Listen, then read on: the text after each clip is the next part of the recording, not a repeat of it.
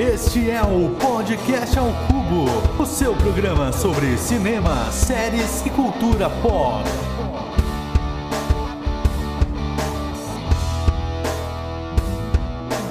Sejam muito bem-vindos, meus queridos cubolins, em mais um episódio aqui do P3. Eu sou o Diego Ramon e uma boa atuação é quando o vilão me dá raiva e o ator é um amor de pessoa na vida real. Mas obviamente eu não estou sozinho para esse cubo e temos aqui a participação da grande atriz Stephanie Vasconcelos. Olá pessoal, tudo bem com vocês? E também temos ele, que é a presença do diretor cênico aqui nesse podcast, Thiago Batista. E eu só queria um bonde chamado Desejo.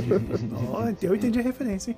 Eu também. E voltando aqui no P3, antes com psicologia, mas hoje como ator, Henrique Manesco. Oi, gente, boa noite para todo mundo. Muito legal falar sobre esse assunto. Vamos lá. É isso aí. O tema de hoje é atuação. O que, que faz um bom ator e uma boa atriz, hein? Hoje a gente vai conversar sobre isso. Mas antes, vale lembrar que nós estamos nas redes sociais. Por onde mesmo, Stephanie? Tudo arroba podcast ao cubo, por extenso. Então procura lá para conversar com a gente. Então é isso aí. Aumenta o som e vem com a gente.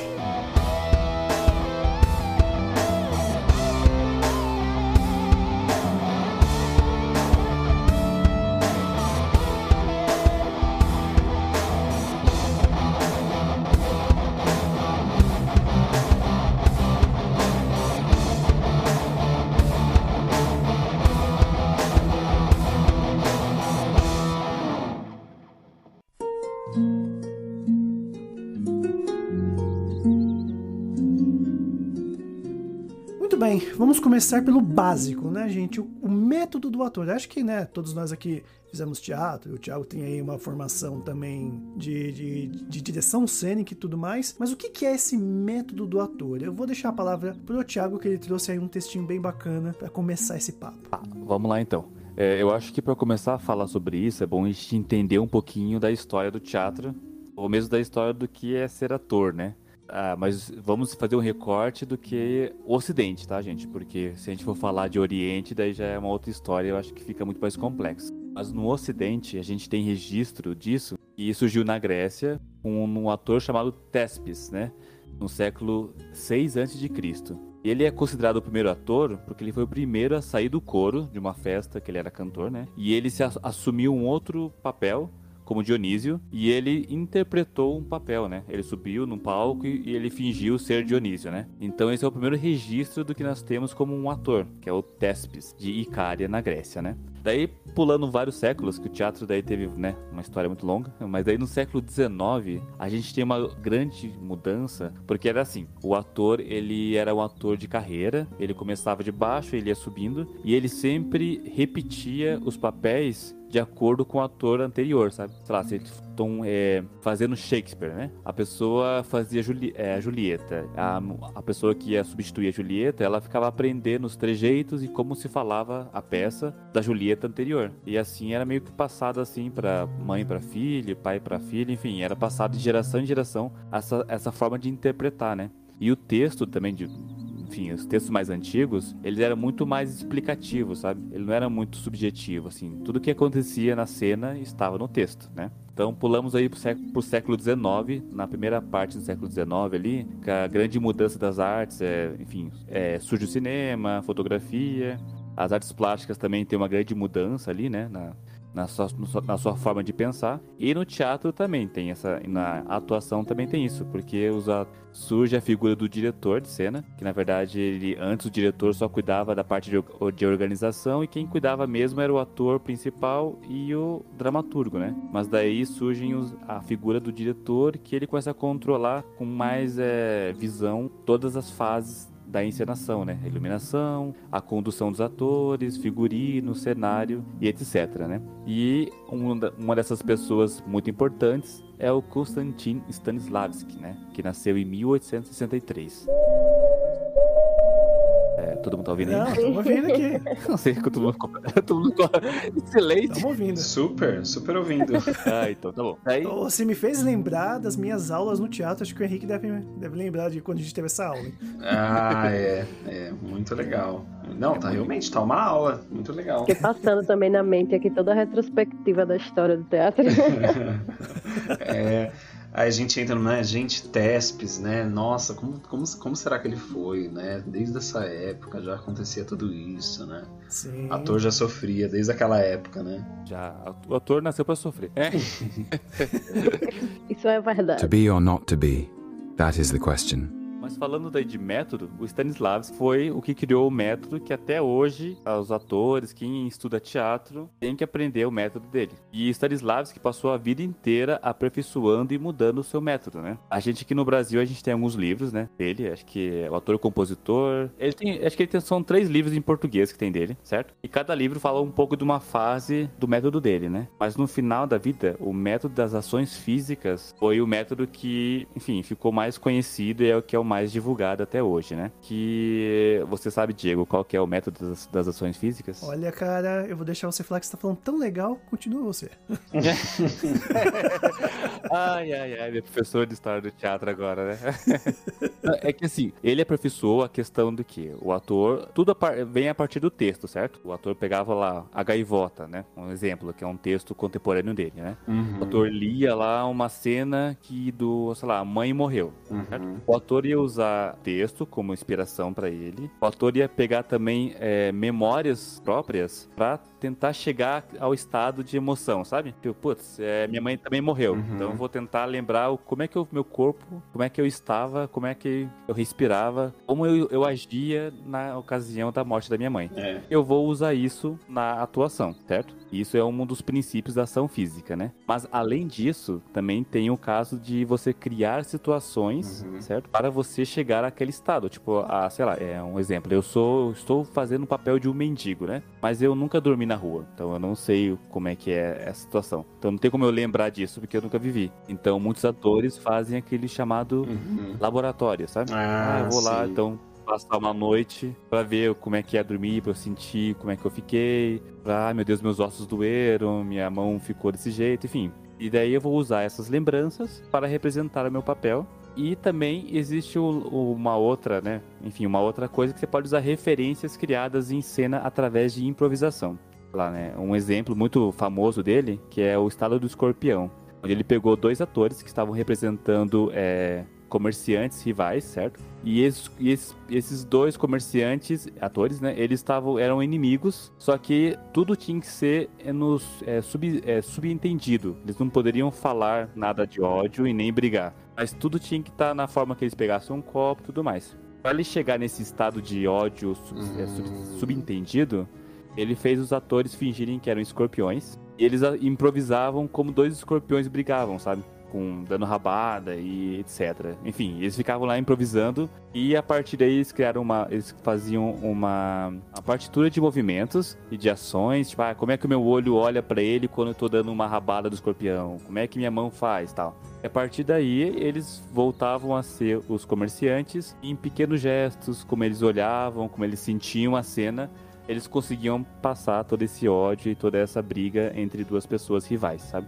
Então esse é o método das, das ações físicas mais conhecido do Stanislavski hoje em dia. É que a ação né, ela passa a ser o centro é, do trabalho do ator, a força motriz que vai juntar os outros elementos da atuação. Você parte da ação, Uhum. do movimento, e essa ação é que vai trazer o que vai parecer ser a memória emotiva, os sentimentos, o objetivo, as sensações da cena. Sim, aham. Você não vai, tipo assim. é, porque eu já ouvi muitas vezes essa discussão com relação à história de você incorporar o personagem. Uhum. Não tem como você incorporar uma coisa que você não viveu, né? Como o Tiago estava falando. O que você pode é justamente interpretar. Não, você não vai incorporar, você vai interpretar. Você vai projetar como seria aquela situação. E aí você vai criar ações que passam aquela situação. E isso vai trazer, a partir das, das ações, você vai trazer os sentimentos, as sensações, todo o Uhum. resto, né? É, eu fico pensando que isso tá muito ligado à, à memória do corpo, né? Porque nossas sensações, né? Enfim, nossas emoções, elas estão ligadas com o nosso corpo, né? Totalmente. Então, quando você falou essa coisa do, do laboratório, né? é, Eu lembrei muito de uma aula que a gente teve na escola de teatro que o professor falou assim: vão lá na rua e fiquem, sei lá, é, observando uma pessoa durante meia hora. Assim. Ah, eu lembro. E observem, né? Observem como ela anda, observem como ela olha, o que, que ela faz, né? E aí, é, depois a gente tinha que representar aquele corpo depois, né, em sala. Uhum. E é muito interessante, porque eu acho que o interpretar é exatamente isso que a Esté tá falando, de é, a partir do corpo trazer essa memória corporal que traz sensações também, né? Traz emoções, enfim. Uhum. É muito legal isso, né? Sim. E eu acho que também ajuda a você não cair num estereótipo, né? Quando você fala assim, ah, faça um mendigo. Aí você já cria um estereótipo na sua cabeça do mendigo e, e acaba reproduzindo sempre o mesmo mendigo. Se você Uhum. precisar fazer um diferente, você vai conseguir, Uhum. né? Então, assim, se você, além da sua memória, ah, eu lembro como é um mendigo, vou fazer desse jeito. Além disso, você partir para a ação, experimentar e vivenciar no seu corpo, né, alguns movimentos e tal, aí você vai ter essa chance de trazer outras coisas que você não tinha é, pensado inicialmente. Sim, muito legal. É por isso que muitos atores acabam é, misturando vários métodos, né? Eles usam o método Stanislavski, eles também usam o método é, de dança, né? Que a dança tem muito isso da questão do corpo, sabe? Ah, como é que o meu corpo se move a partir dessa partitura ou a partir desses sentimentos, né? E... Merleau-Ponty. Não entendi, desculpa. Merleau-Ponty. Eu não conheço. Mas Explica pra gente, Stephanie, o que é isso? É um dos teóricos da dança que fala um pouco sobre o movimento. Ah, sim, Ah, sim. entendi. A gente passou por uma professora, acho que o Di passou também, que ela usava esse também. Uhum, e usava o Laban também, né? Que é uma, uma série de movimentos também Gente, que. Laba é maravilhoso. Muito, né? Muito legal. E aí cada movimento tem uma junção lá, lá dos movimentos, né? Tem o deslizar, tem o pontuar, e aquilo traz personagens, né? Assim, é muito legal como o corpo traz personagens. né? Exatamente. É, na minha faculdade o Laban era o que mais era pesquisado, Que assim, legal. nas aulas de corpo, enfim. pra quem era diretor era meio sofrido, mas. To be or not to be? That is the question.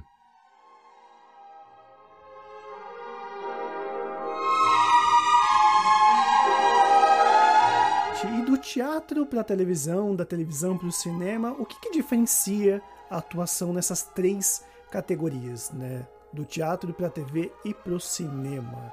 Nesse caso, eu acho que a gente. Eu não sei se algum de vocês já trabalhou em cinema, já fizeram algum filme. Eu, por exemplo, só trabalhei em, em coisa de, de, de faculdade, né? Acabei atuando como ator em rádio e TV, uma vez para uma turma lá da uma faculdade, nem lembro de que era a faculdade. Mas eu não tenho tanta experiência. Não sei se o Henrique já chegou a trabalhar, nem, que tenha sido configuração, né? Acho que você fez alguma coisa assim, não fez? Henrique? Eu fiz, eu fiz figuração no em novela do SBT e eu lembro que eu fiz também um filme que era tipo para um instituto de desenvolvimento lá. Eles foram lá na escola de teatro, fizeram a- a propaganda lá e, e aí eu participei. Eu acho que assim a minha experiência com isso foi estranha no sentido assim de que o que eu tinha visto de, de atuação até então era só de teatro, né? Então era todo mundo lá concentrado, né, para fazer o, o negócio acontecer, né? Todo mundo tentando fazer o melhor ali. E aí quando eu fui gravar esse filme, é, era engraçado porque assim, era o, o ator ele tinha que se virar ali, né? Tinha que fazer ali a cena na hora. Os câmeras, enquanto você tava lá concentrado para fazer a cena, o câmera tava zoando com o outro, tava brincando, fazendo piada, né? Então não tinha aquele, pelo menos não nesse trabalho que eu fiz, naquele aquela coisa de, né, todo mundo tá concentrado, trabalhando para uma, né, para uma coisa, é, coisa fluir e tudo mais, a não ser na hora que grita ação, né? Aí tá todo mundo concentrado ali mesmo para poder fazer o negócio acontecer. Então foi engraçada essa experiência que eu tive, porque eu, eu fiquei um pouco deslocado, assim, né? Eu, não sentia, assim, que tava todo mundo é, concentrado e eu achei super difícil, assim. Nossa, tem que repetir as cenas, assim. E acho que o, o que diferencia, acho que mais claro, né, assim, que diferencia a TV pro teatro é essa possibilidade de cortar, né, de ter que repetir a cena várias vezes se necessário, né? E no teatro não, a gente vai embora, né? Errou, continua, improvisa e vai embora, né? Exatamente. Eu acho que a principal diferença que eu vejo é o espaço mesmo, né? Que é aquela coisa, né? Muito, é muito câmera, muito close e tudo mais.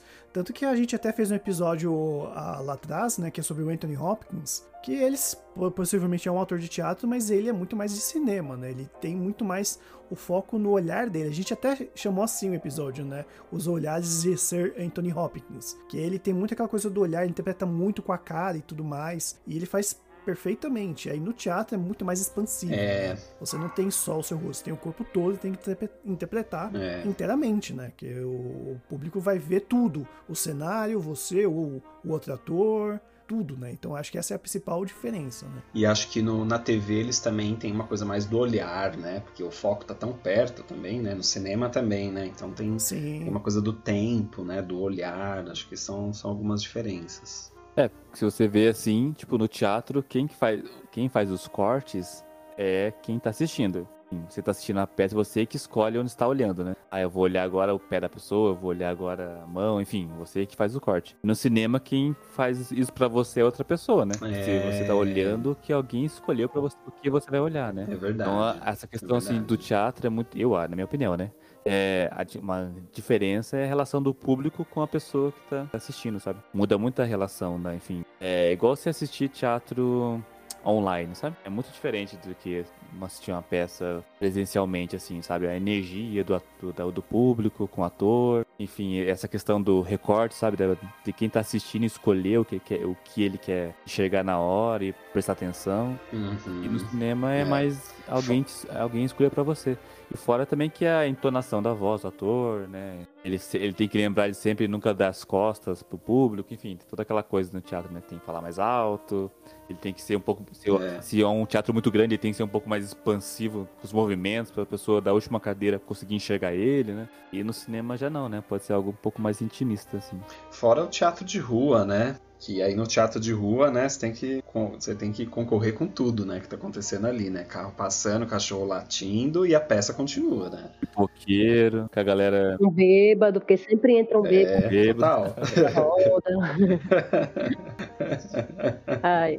É. É, eu nunca fiz também cinema, né? Nem nada de audiovisual. Mas então assim, eu não tenho, eu não tenho essa experiência né, no- dos dois lados para poder comparar enquanto atriz. Mas eu concordo com o que os meninos estavam falando, assim, é, é muito diferente o olhar, né? E quando o olhar do público é diferente, acaba influenciando em como tem que ser a atuação também, com certeza. É, já já vi uma amiga, tem uma amiga que era do teatro e que foi convidada para fazer um filme, participar de um filme. E a dificuldade dela é porque o diretor ficava dizendo o tempo todo, tá muito teatral, tá muito teatral. E ela ficava, meu Deus, e agora? O que é que eu tenho que fazer?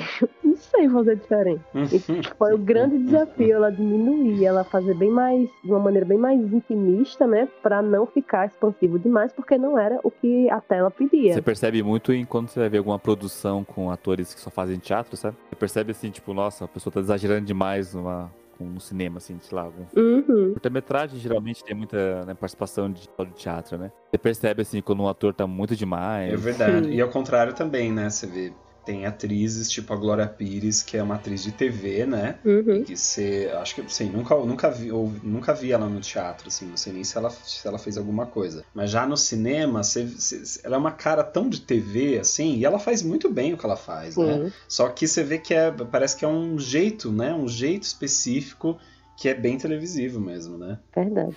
É, e daí tem, e tem aqueles atores que fazem qualquer coisa bem, né? Tipo, Luiz Melo, É. Ah, com certeza.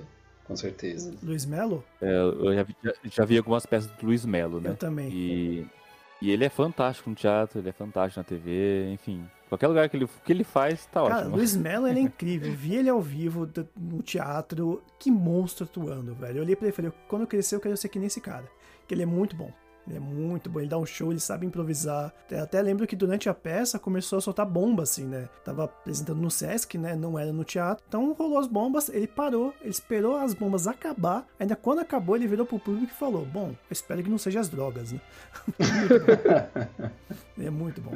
E a gente tá falando bastante desses atores, né? Vamos falar de mais expoentes, né? Que acabam sendo bons também no cinema, que, que também vieram do teatro, como Luiz Mello. Eu aí citei o Anthony Hopkins. A gente tem muitos outros atores, né? Que são bons em ambas as coisas. A gente tem, por exemplo, o Daisy Washington, que ele fez aquele filme Defense, que não lembro como ficou aqui no Brasil, que ele concorreu ao Oscar. Viola Davis também tá nesse filme e ganhou. E é um filme que veio de uma peça, né?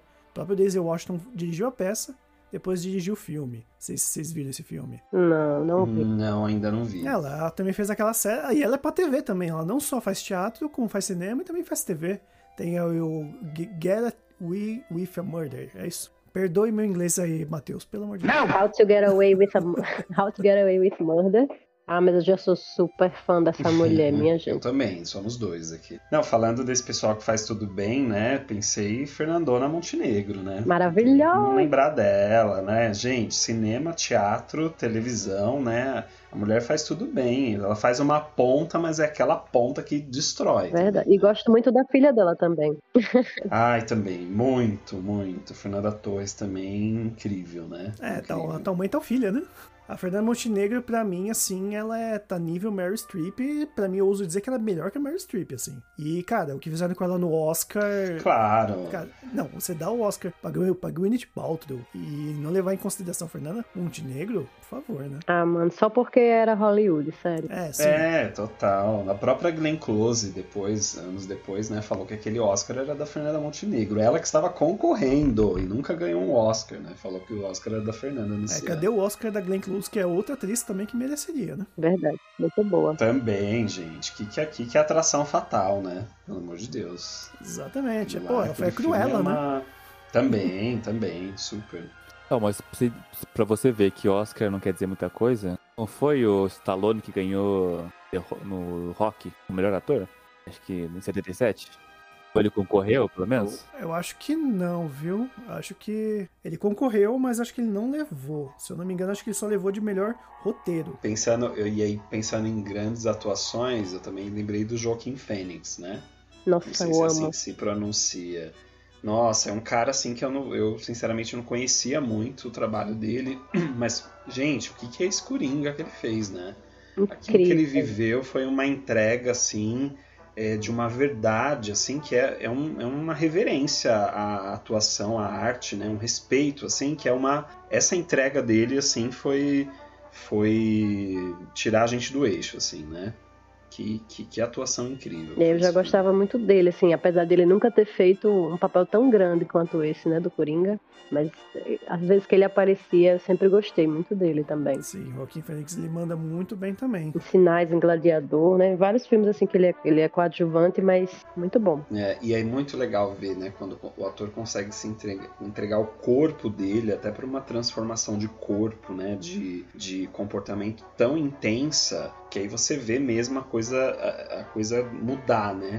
Não é, não é uma atuação mais superficial, né? Você vê que é uma atuação que foi realmente mais profunda, mas você vê que o ator tá ali também, né? Não é uma coisa que tomou conta dele, né? Não é, não é isso que a, que a Esté tava falando também de, né? Ah, tomou conta, baixou ali o Coringa, não é isso, né? O cara trabalhou mesmo, né? Trabalhou mesmo para fazer aquilo, né? Uhum. É, e é, não, e ainda usado, né, um pretexto, né, que ele tem aquela doença do riso, que a pessoa ri por motivo nenhum, é... Você imagina como que vai o laboratório do Rock Phoenix pra chegar até, né, esse tipo de personagem. né? Aquele riso histérico que ele dava, porque que a gente nem conseguia rir, a gente ficava angustiado, né? Sim, sim. Nossa, meu Deus. Não, não, e é, é- Nossa, dava agonia. A partir do ônibus que ele começa a rir, a mulher fica, por que você tá rindo? Você vê que é a agonia dele, né? Tipo, ele não consegue parar. Nossa, que desconforto, né? Incrível, maravilhoso demais. É, e aí eu tenho que falar também do outro, do outro Joker, né? Que é o que era o Heath Ledger, que eu também gostava demais dele. Heath Ledger, viu? Vai deixar saudade. Já deixa, né? Já- Já deixa, já deixa. É aquela coisa, né? Ele também é muito bom. Ele é aquela coisa do extremo. Eu acho que às vezes tem, tem atores que vão até as últimas só pra interpretar o papel. O Joaquin Phoenix eu ainda percebo que acho que ele não, não foi tão longe, né? Que nem o, Ger- o Jared Leto também fez com Coringa, né? Que ele ficava mandando carta e rato morto pros atores. Eu acho que, né? Tem horas que, cara, é menos, né? Mas o Heath Ledger acho que fazia umas coisas assim. Ele meio que não saía do personagem em nenhum momento, assim, do, do set de filmagem. Todo set ele era o Coringa. É, eu, não sei se foi feito, mas eu ouvi dizer que, a, que estavam tentando fazer um documentário sobre o processo criativo do Heath Ledger, porque disse que foi meio problemático também, né? Ele passou um tempo indo para a ala psiquiátrica de, de algumas prisões conversar com os presos. Ele tinha um diário que ele anotava muita coisa e fazia rabisco, fazia desenho e não sei o quê. E o pai dele falou que, assim, lendo o diário, se emocionou demais, porque via que a, um certo ponto ele já estava muito abalado psicologicamente também, sabe? E aí eu fiquei curiosíssima, querendo que realmente saísse esse documentário, mas nunca mais ouvi falar nisso. Nem que se fosse um livro, né, cara? Nossa, muito interessante isso. Sim, É, também, também é muito interessante, né? Porque Aí a gente entra numa área que é a gente pensar o quanto essas coisas sublimes, né, até como uma atuação é, quase que perfeita, assim, também viram aqui uma coisa perigosa também ao mesmo tempo, né? Porque você mexe com uma coisa assim que tá tão né, impregnada assim e a pessoa é, pode acontecer e a gente viu acontecer com o Heath Ledger né em algum momento ali ele se se perdeu ali né entrou em entrou em alguma pegou alguma coisa nele ali né e mas a gente está mexendo com coisa muito sensível né a gente está mexendo com o que é humano né então é muito, é muito, muito esse limiar, né? Verdade. É igual o artigo que eu mandei sobre os métodos, né? Tem o método da Stella Adler, que é um método bem famoso em Hollywood, né? Que vários atores seguem. Onde ela meio que fala que é, é o problema de você ficar pegando suas memórias particulares para o personagem, sabe? Hum. Como isso é nocivo pro ator, né? Tipo, o ator tem que entender que ele não é, ele não pode vivenciar aquilo de volta, sabe? Ele tem que criar a interpretação, os sentimentos, mas ele não pode ficar remoendo suas emoções toda noite, sabe? De novo, de novo, de novo. Isso não faz bem pra pessoa, tipo, igual o exemplo que ela dá, assim, eu não quero ficar lembrando da morte da minha mãe toda noite que eu vou fazer um papel, sabe? Pra poder é. chorar ou chegar a um estado de luto, sabe? Diga aí, você é. internaliza isso, né? né? É foda. É. É a mente, né? A mente a é gente complicado. É. Se a gente tem algum, enfim, uma predisposição a não, a não lidar bem com isso, vai ficando, vai piorando mais ainda, né? É verdade. E a, e, a, e a, energia que se gasta, né, para fazer isso também é imensa. Exatamente. To be or not to be, that is the question.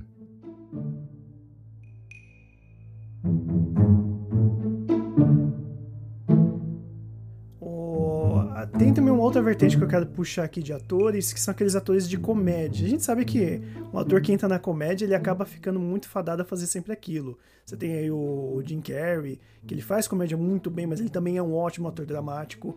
Tem o próprio Steve Carell, que ele fez The Office, ele fez a carreira dele sendo o Michael Scott, fazia muito bem, era muito engraçado, mas depois ele se mostrou também ser um bom ator dramático, né? Ele até já concorreu ao Oscar, não lembro se ele ganhou, mas. E também na TV. Ah, não sei se alguém aqui já assistiu The Morning Show. Ainda não. Cara, The tá Morning Show ele tá incrível, assim. É, e é, um, é aquilo que eu falei. Ele na vida real é um cara muito, muito gente boa. Mas no papel dele em The Morning Show, ele é um filho da puta de primeira. Né? Só dando uma contextualização, na série ele, ele apresentava né, um jornal matutino, ele era o âncora, e ele foi mandado embora porque ele foi acusado de assédio. E o que ele faz durante a série, você fica com raiva do personagem dele. Mas é isso, né? E é lógico que essa série também tem a Jennifer Aniston, que veio de Friends, também é uma série de comédia, e ela também vem se mostrando uma grande atriz aí de, de drama também. Vocês conhecem outros atores assim? O que, que vocês acham dessa coisa da comédia barra drama? Olha, eu acho, eu acho que fazer, assim, eu tive, não, não sou ator assim, eu sou ator nas horas vagas, né?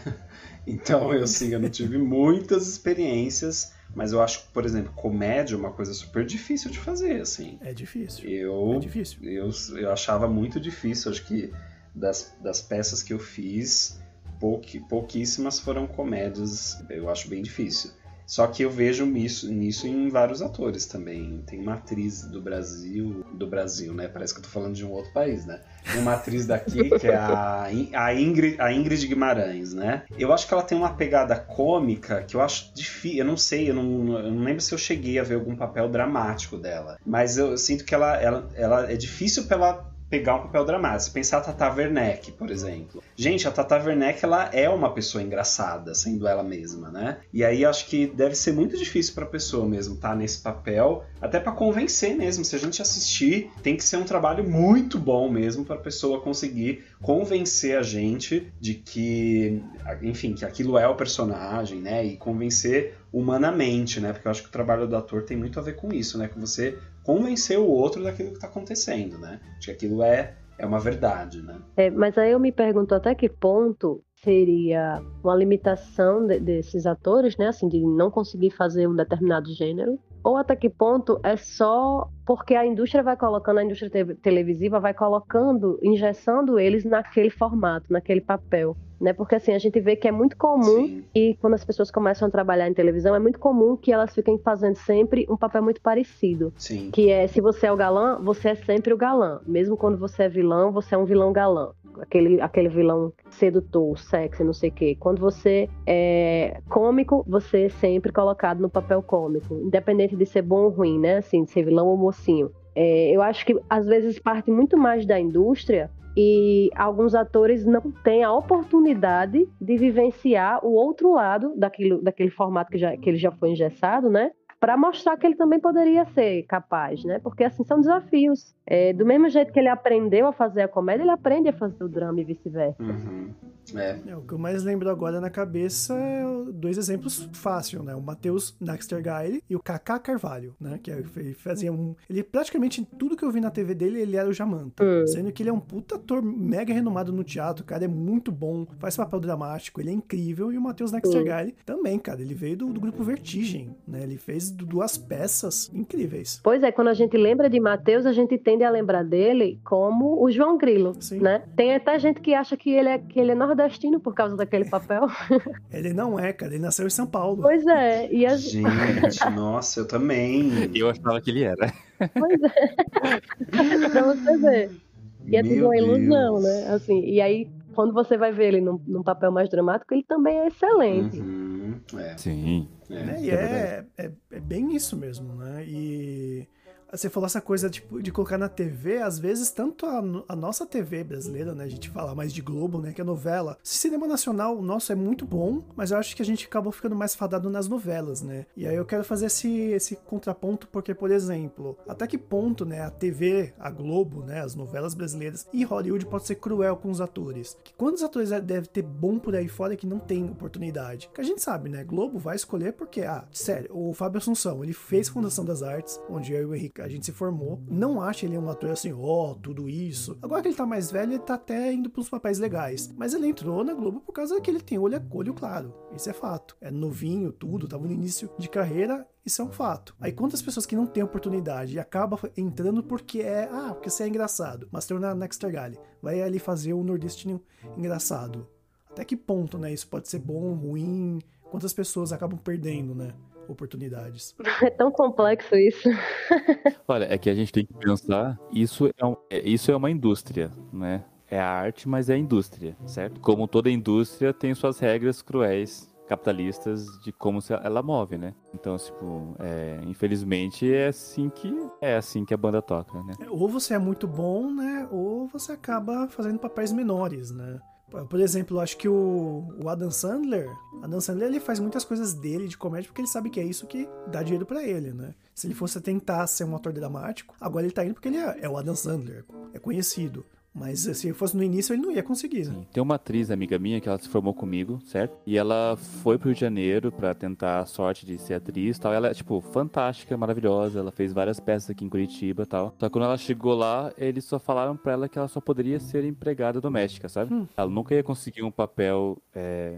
Papel de destaque, ou ela seria a amiga sem nome da personagem, mas ela nunca ia ter um papel de destaque, sabe? Uhum. Se tivesse, ia demorar, tipo, muitos anos, assim, pela, por causa da aparência dela. Foda, né? Então você percebe assim, que é, é uma indústria bem cruel, sabe? Bem cruel. E hoje em dia ela desistiu e ela resolveu fazer dublagem, assim. Ela não quer mais atuar, sabe? É, mas é que aí existem duas coisas que são é, diferentes e a gente acaba tratando como uma coisa só.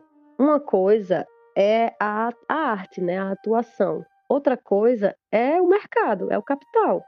Então, assim, o capital, ele não está interessado na arte como produto, como obra artística. Ele está interessado na, na arte como obra capital, obra vendável. É isso que ele quer.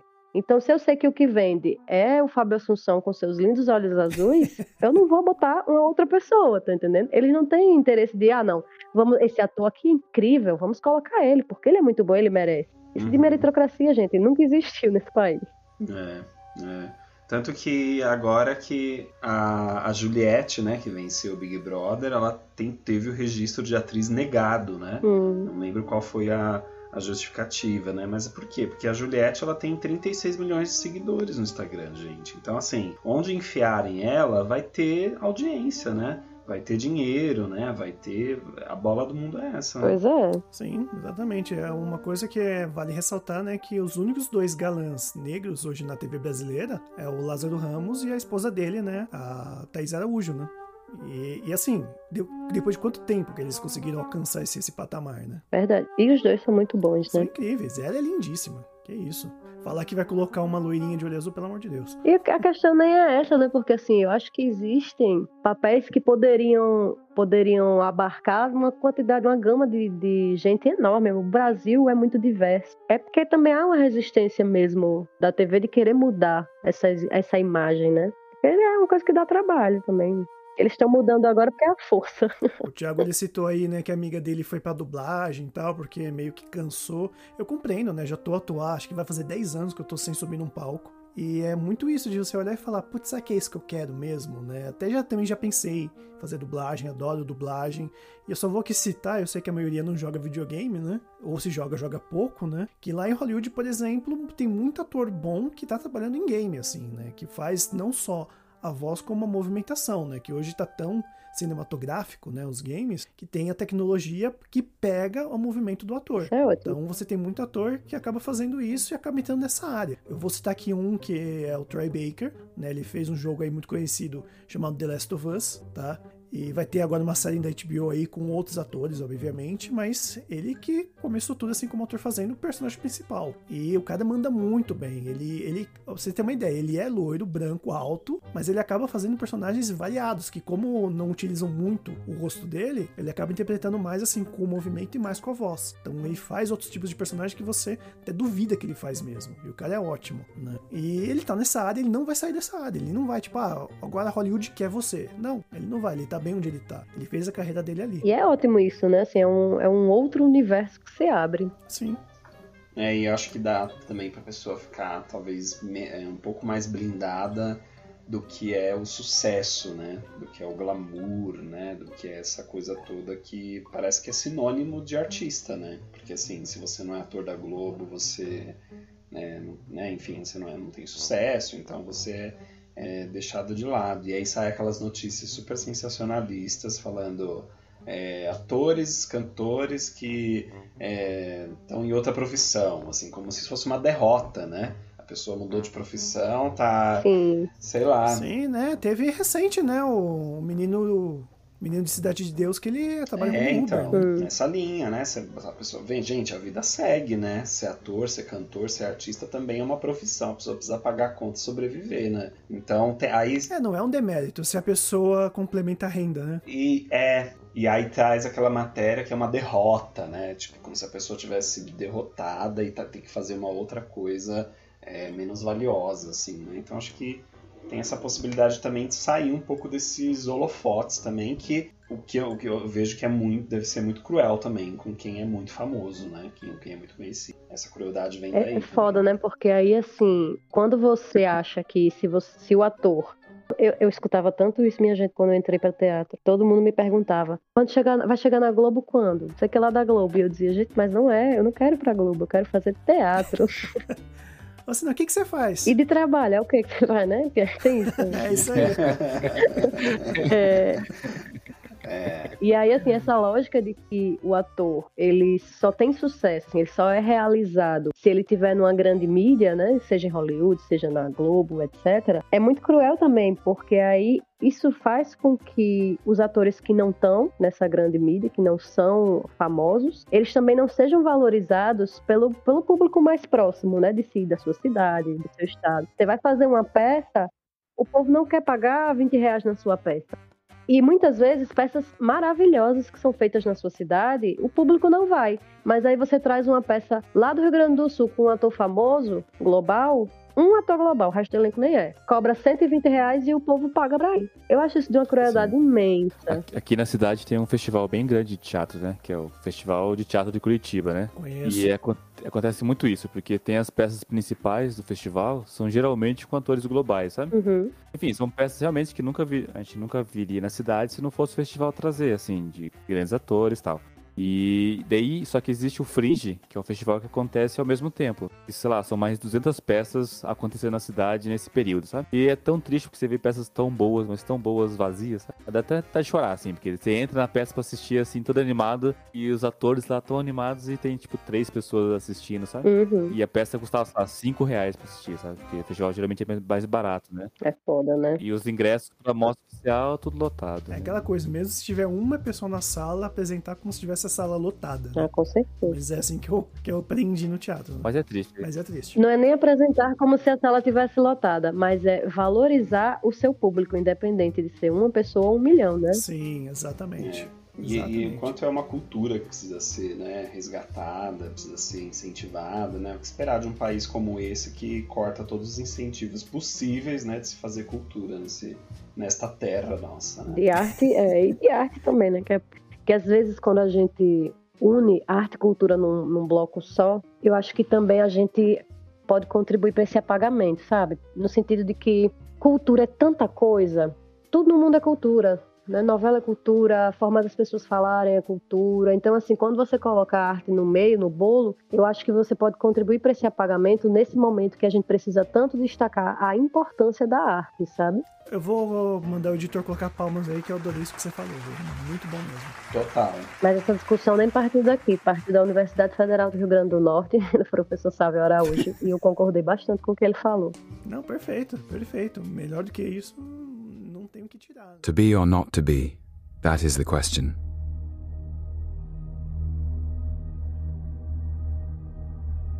E, bom, indo para uma outra parte aqui, é, os filmes de herói. A gente sabe aí, né, que tem novela, tem bastante filme, mas e os atores em filmes de herói? É, Pra mim é é uma coisa curiosa, porque depois que chegou todas essas coisas da DC, da Marvel, foi que eles começaram a colocar atores já até consagrados em papéis de super-heróis, né? Por exemplo, aí, Robert Downey Jr., né? Ele voltou depois da, da, da queda dele pelas drogas, fazendo o Homem de Ferro, né? Ele fez um filme ali na Companhia do Medo e depois já pegou o Homem de Ferro e acabou a- fazendo a carreira dele nesse papel. E aí, eu, desde então, comecei a perceber que eles começaram a chamar atores bons para fazer esses filmes. Inclusive, muitos desses acabam sendo novatos, assim, entre aspas, tá? Que acabam ganhando mais visibilidade. Por exemplo, a gente tem o, o Jonathan Majors, que ele fez aí Lovecraft Country no, do, do HBO. E agora ele vai ser um novo vilão da Marvel e ele vai ter mais visibilidade, que ele é muito bom. E agora, quem sabe, a carreira dele vai deslanchar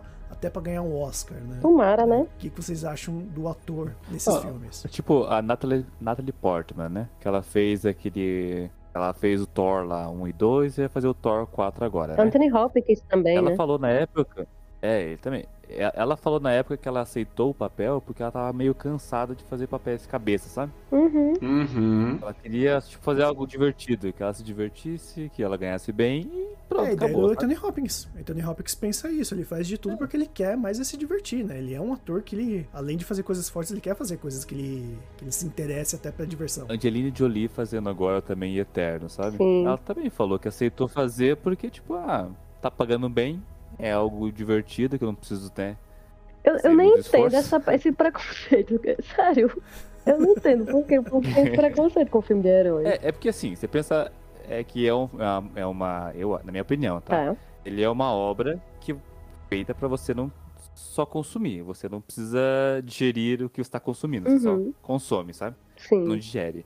E pra um, pra um ator, sei lá, você é o cara que fez o Coringa. O, ah, o Coringa não é um filme pra você comer só, só digerir. Você tem que comer, digerir, Pensar, pensar, né? chorar, É. respirar e sair disso. E tentar sobreviver. É. E pro ator também foi isso pra produzir aquilo, sabe? Então, pra eles é muito desgastante fazer uma obra que, eles- que precisa trazer tudo isso pra pessoa, sabe? Sim. Daí quando eles criam uma- um blockbuster, um blockbuster desse, assim, que é só diversão, que eles só fazem um filme e pronto, acabou, pra eles é mais leve, né? Então eles acham, enfim, é, é visto como uma obra um pouco é, com menos Prestígio. é, qualidade. sim. É, menos prestígio, assim, sabe? É. É. Eu lembro vocês falando disso do- dos heróis, eu lembrei muito da Neve Campbell, né? Agora vai sair o Pânico 5, né? E ela é uma atriz de teatro, né? Uma atriz de musical e tal. E ela falou que o, impacto, né, dos filmes, desses filmes que são filmes de terror na carreira dela é tão intenso, né? Que ela faz pra se divertir pra ganhar dinheiro, né? Porque ela, nela mesma já não gosta de filmes de terror, assim. E acho interessante isso, porque a pessoa assume mesmo, né? Ela faz, ela faz porque é isso, dá grana e as pessoas gostam e é divertido, então vamos lá, né? Assume isso também, né? É fogo, né? É, tem que pagar os boletos, né? Ah, é. Tem que pagar os boletos. Exatamente. É. O, o, o, o, o Nicolas Cage, não? o Nicolas Cage, ele tá nessa mania agora de, de fazer esses filmes trash, né? É, pra pagar os boletos dele. É. Errado tá, gostaria eu, né? De estar nesse, nesse lugar, né? De poder escolher, ah, vou fazer aqui um filminho de super-herói pra pagar os boletos, né? Pra me divertir, depois eu volto a fazer um filme mais cabeça, né? Quem quiser me convidar pra fazer filmes aí, eu estou à disposição. Eu também, gente, ó, tamo aqui, viu? Com certeza, com certeza. E os atores no resto do mundo, né? Eu acho que vale sal- ressaltar que a Netflix tá trazendo pra gente atores de tudo que é lugar do mundo, né? A gente tem aí Dark, série alemã, você tem La Casa de Papel com os atores espanhóis, tem o nosso Brasil também aparecendo aí em A Coisa Mais Linda, 3%. Então acho que é bom que a As gente. séries coreanas, né? Tem muita série coreana agora sendo hype. Não, o Parasita que ganhou o Oscar, né? Você tem até o ator que eu notei o nome dele aqui, que é o Song Kang-ho, que ele acho que ele, se não me engano, ele faz o pai da família em Parasita, que é muito bom ator também. E é legal que a gente fale um pouco mais dessas pessoas, né? Vocês veem obras internacionais? Eu vejo bastante. A gente gravou aí recente La Casa de Papel, né? Vocês gravaram, na verdade. Eu não participei, eu não assisti, mas vou assistir porque eu gostei muito desse podcast. eu É, editei, a Casa de então. Papel eu vi a primeira. Vi a primeira temporada, mas não dei continuidade, não. Mas achei um máximo, né? Um máximo. É, tem uma. Tem a série coreana nova agora também na Netflix. Tá né? bem hype, né? Round Six. Tá. Round 6. A minha sobrinha de, É, de- de 11 verdade. anos estava me dizendo hoje, tia, você tem que assistir porque tá no hype pra você falar no podcast. Aí eu, ah, tá bom, então. Olha só. Seis anos e ela assistiu uma série tão pesada assim. Que fala que ela é pesada, hein? 11 anos. Série pesada, hein? 11 anos. 11 anos. Eu acho que antigamente a gente. É que série antigamente não era vista como algo de qualidade, né? Série era algo. Tipo, de TV era vista É como muito algo. mais de agora, né? É, tá- a série tá no hype agora. Antigamente era algo meio que pra você ver enquanto você almoçava. Verdade. Daí, e quando eu comecei a estudar essas coisas, cinema francês era o que há de melhor qualidade de atuação, e texto, e de direção. Ah, Godard, Godard, Godard. Tipo assim, tinha que ser cinema francês. Tipo, que era bem melhor do que o cinema americano, né? Tipo, Que era os cinema americano era pra né? vender. É, e cinema europeu era pra, tipo, pensar na vida. Coisa mais lá, né, aquela filosófica. trilogia é, trilogia das cores e tudo mais. E é o que, enfim, o Brasil a gente consumia. Assim. É, Melipolan, era Uhum. bonito e era, enfim, filosófico. Só que daí de um tempo pra cá, graças aos streams principalmente, eu acho, Certeza. começou a chegar obras que nunca chegaria aqui se fosse, tipo, ia passar no cinema Itaú, que tem aqui, que é de arte, sabe? Uhum. bem devagarinho, assim, tipo, e ninguém ia saber que passou o filme. Mas hoje em dia, com o stream, você consegue procurar obras assim que você nunca ia. Tipo, obra. Eu nunca pensei que ia assistir um filme coreano na minha vida, sabe? Né? Verdade. O cinema coreano é muito bom. O cinema coreano. Ele, é, Sim, ele, então- até, ele é até parecido com Hollywood, que tem filme de ação, tem filme de drama, tem comédia, tem, tem os doramas, né? Pra você ver que a, a vantagem, a vantagem do streaming é essa, assim, de você conseguir consumir obras que você Uhum. nunca ia, Não ia ter ia acesso. conseguir de outra forma. Assim. É. Não ia ter acesso mesmo. E nem a TV a cabo passava isso. A TV a cabo passava é, sempre a mesma coisa, tudo americano. É. Série Mas, americana. tipo, No máximo E europeu. também você pega aquele diretor, o diretor coreano que fez Parasita mesmo, que ele fez aquele filme Expresso do Amanhã, que é um filme coreano, mas tá cheio de atores hollywoodianos também, né? Tem o Chris Evans, que é o Capitão América, tem o. Esqueci o nome do vilão, eu tô ótimo, acho. A Tilda Swinton, né? Tem a Tilda Sim. Swinton. Tem a Tilda também, não tem? É, e, e ganhou até série, né? Você vê que eles adaptaram a série da, da Netflix do É. Expresso da Manhã com a Jennifer Connelly, né? Eu não vi a série. Ótima, inclusive. Eu, eu não gostei muito, mas tudo bem. Tem, tem um pessoal que. Uns, atores, eu brinco até aqui, que é um como se fosse uma panelinha de amigos que estão fazendo uns filmes de suspense, assim, é, espanhóis, que é aquele ator Mário Casas, não sei se já, já, ouviram, já viram alguma coisa dele. É, ele fez aqui. Tá no Netflix, tá? Um, tem um filme que chama Contratempo, que é com ele. É, tem um que é da casa também, que o cara vai. O cara vende a casa, mas depois fica muito obcecado pela casa dele. Eu tô gostando muito desses filmes e da atuação desse pessoal que tá É, e assim, são as mesmas pessoas, mesmo grupo de atores, é, nos, nos, mesmos filmes, nas mesmas séries. Tem uma que é o Inocente, que também tá no Netflix. E é todo um pessoal aí da Espanha que faz esse, esses trailers, esses thrillers, né? Esses suspenses muito legais e atuações ótimas também. Então, falando de, de atores fora norte-americano e fora Brasil, tem essa galera que tá fazendo um trabalho bem legal.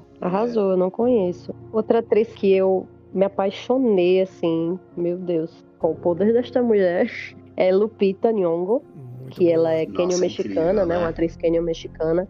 E eu assisti Us legendado. Tá bem, né? É, e faz muita diferença. É, eu digo isso porque muita gente assiste dublado, né? Assim, faz muita diferença, porque a forma que ela fala quando ela tá sendo a pessoa que tá lá do outro lado, né, do espelho, você fica sem ar junto com ela. Putz, que mulher incrível, maravilhosa. Nossa, muito legal. É, eu não conseguia respirar, assim, eu fiquei passado. Eu não conseguia existir enquanto assistia aquilo. E é legal, né, que é uma esse diretor ele vem do Corra também, né? Que é um é. suspense também, né? Sim, Jordan um terror que Jordan Peele. É, nossa, traz essa coisa da, enfim, da negritude, né? Como como é vista, como é colocada, atores negros, nossa, é o máximo assim.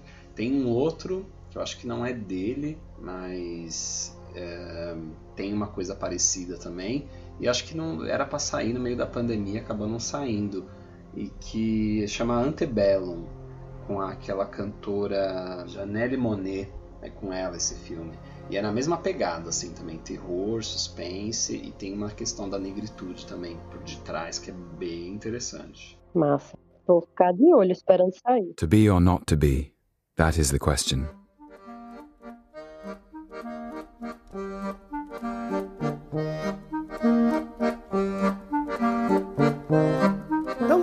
Gente, vamos finalizando por aqui que, te que, o tempo já está urgindo e vamos para o nosso Cubo Indica, né? Indicações de livros ou qualquer outra mídia que é pouco abordado na cultura pop, né? Tal como documentário, entrevistas, outros podcasts, né? Por que não?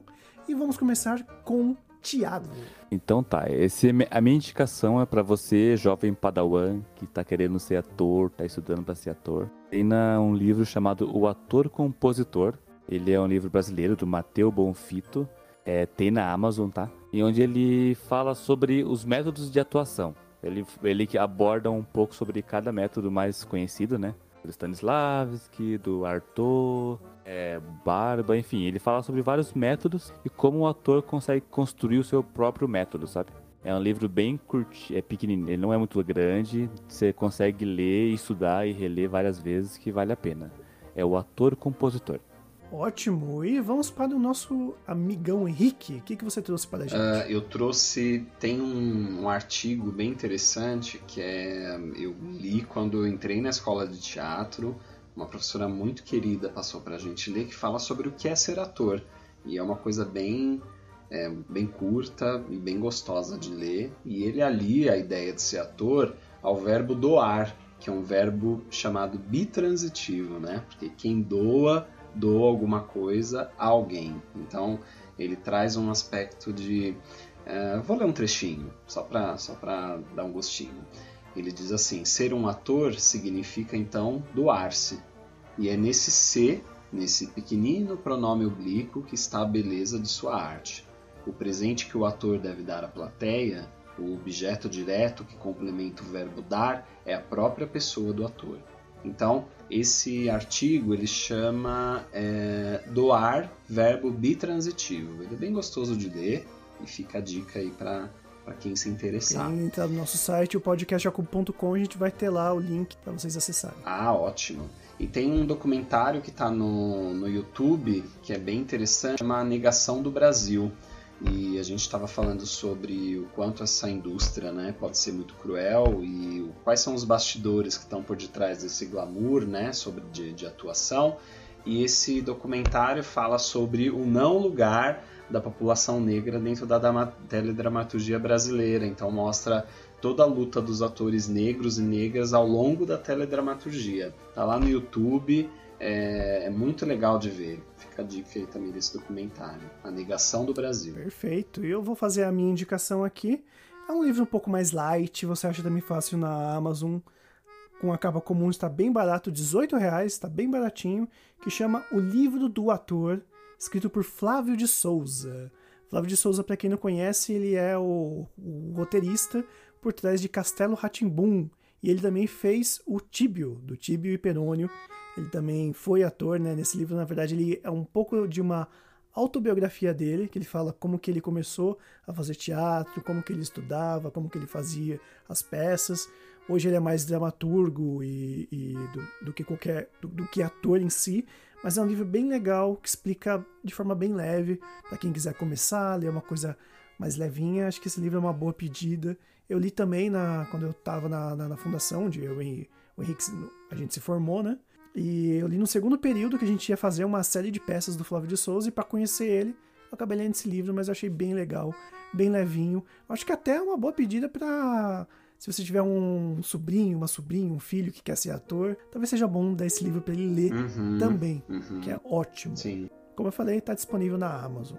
E tu, minha filha, Stephanie, já sabe o que indicar? Sim, eu vou indicar um, um dos livros que eu tive acesso durante a universidade e que eu achei maravilhoso, que tem reconhecimento internacional, né, que é a Arte Secreta do Ator, que foi escrito por Eugênio Barba com parceria com Nicolás Savarese. Ele fala muita coisa, tem muita informação, tem muitos métodos, tem exercícios, tem figuras, anotações do, do, do próprio Barba, né, que ele fazia durante suas pesquisas. Então, esse é um material bem rico. Eu não sei se é muito fácil de achar, porque é um, um livro um pouco antigo e eu nunca procurei ele mais recentemente. Mas eu acredito que você encontra aí pela internet, né, nessas, nessas livrarias online que tem por aí. E só para só deixar aqui um registro de que existem vários documentários feitos pelo Sesc TV sobre a história do teatro, né? No, tanto no Brasil assim quanto nas regiões circunvizinhas, países aqui da América Latina, e com vários títulos diferentes, mas você encontra até no YouTube. Tem muita coisa lá. No Sesc TV, no, no canal do Sesc TV. Ótimo, todos os links vão estar na nossa postagem em podcastalcubo.com. E para finalizar, Henrique, uh, onde é que a gente encontra você? Onde está você, seu podcast, suas redes sociais, tudo? Não esconda nada. Eu estou no Face e no Instagram. Pode procurar lá Henrique Manesco. O meu podcast é Não é Mera Coincidência e tá lá no Spotify. Então pode procurar lá que a gente faz análise de filmes e de séries. Beleza. E, né, como de praxe, o Henrique vai escolher uma música pra gente finalizar esse podcast. Ah, que legal, gente. Ó, tô me sentindo no, no Fantástico. gente, vamos, vamos terminar com Madonna, né? Então pode botar aí, ó, Hollywood, de Madonna, onde ela faz um retrato bem irônico sobre as dores e as delícias de viver em em função de Hollywood. Manda aí. Olha, boa escolha, hein? E, antes de finalizar, né, vou parafrasear no nosso professor Celso Correia Lopes, que ator nasceu para brilhar e não morrer de fome. Eu fiquei me lembrando daquele meme que tem na internet. Eu e a minha amiga Tiaga, que a gente nasceu para brilhar e ser estrelas na nossa cidade.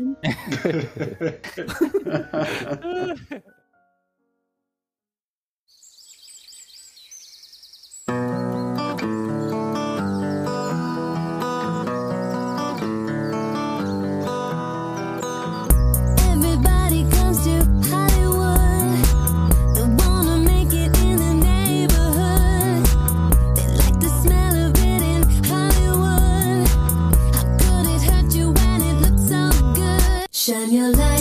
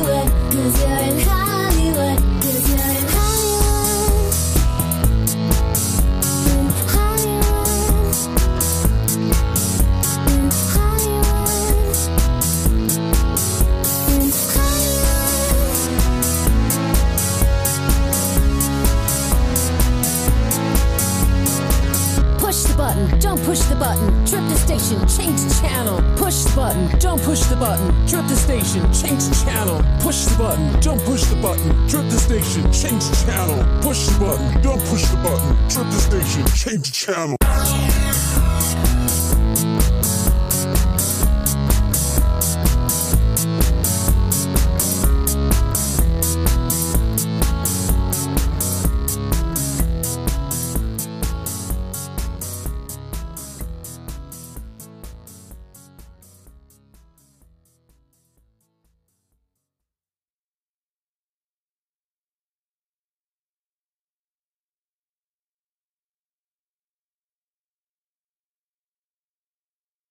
Muito bem, gente. Então vamos para os finalmente, mas antes para o Cubo Indica, onde a gente vai fazer indicação de livros e de outras mídias pouco abordadas na cultura pop, né? Como documentário, entrevistas, outros podcasts, né? Por que não?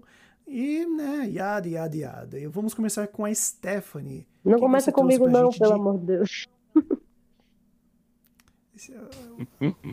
Isso que eu passei o roteiro antes, né? Sorry. Vai- vai ter- Isso vai. Sério, eu vou colocar isso aí depois dos créditos, só de pirraça. Show de novo. Arengueiro. Pode passar pra mim, Diego. Beleza. Eu estou no Face e no Instagram, pode procurar lá Henrique Manesco. E o podcast Assim Caminha a Humanidade, não, olha, eu tô, tô plagiando o podcast dos outros. Né?